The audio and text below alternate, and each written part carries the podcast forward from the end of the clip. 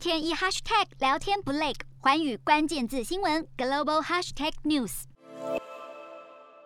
外交部长吴钊燮的欧洲行收获满满，走访斯洛伐克、捷克、比利时及波兰，更前往欧盟总部布鲁塞尔与欧洲议会议员会晤。随即，欧洲议会外国干涉欧盟民主程序特别委员会代表团访问台湾。纵然欧洲国家仍难以突破中国设下一中框架的政治限制，但欧洲转向的氛围浓厚，台欧关系渐露曙光。值得留意的是，欧洲地区如法国、德国、意大利等国，虽然仍相当重视与中国的经贸关系，但近年来已有所松动，包括对中国侵犯人权的行径大感失望，同时也开始关注印太事务及亚太区域安全议题，特别是针对南海航行自由以及重视台海和平稳定。自从近期欧洲国家军舰相继到印太区域巡防，便可窥知。其中，临近亚洲的中东欧国家更倾力表现出对台湾的力挺动作，无论是疫苗的捐赠，或是高规格外交礼遇，甚至欧洲议会还通过敦促强化欧盟与台湾政治关系的报告。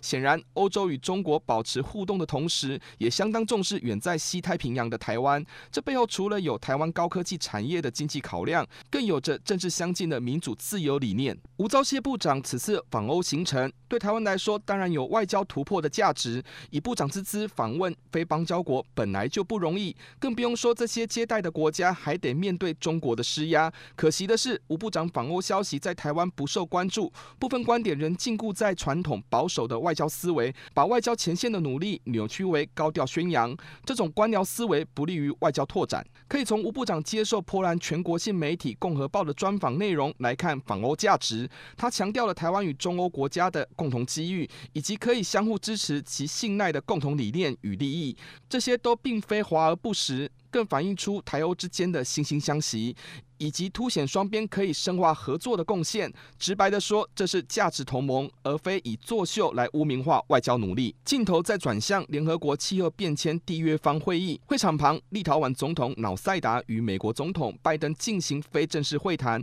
瑙塞达向拜登表示，将支持台湾以台湾为名设立驻办处。拜登回应，全力支持立陶宛的决定。这所彰显的意义在于，部分欧洲国家已渐渐难忍中国的干涉，进而将与台湾的关系。视为自己独立外交路线的表现。台湾的外交空间受到中国阻挠，这是客观事实，也是台湾需要有的主观认知。所以，选择可以有突破机会的外交渠道，如何在寄存的国际现实中凸显台湾的重要性与能见度，这是相当务实的做法，而不是用享受既得成果，把外交前线的努力扭曲成毫无实质意义。这恐怕是鸡蛋里挑骨头。台湾的国际空间需要稳步前行。外交成果也是日积月累而来，无需花心思考虑要不要给吴钊燮按个赞。但台湾的外交突破是需要国人肯定，按个赞才是。洞悉全球走向，掌握世界脉动，无所不谈，深入分析。我是何荣，寰宇全世界全新升级二点零版，锁定每周三、周六晚间九点，寰宇新闻 MOD 五零一中加八五凯播二二二以及 YouTube 频道同步首播，晚间十点完整版就在寰宇全世界 YouTube 频道。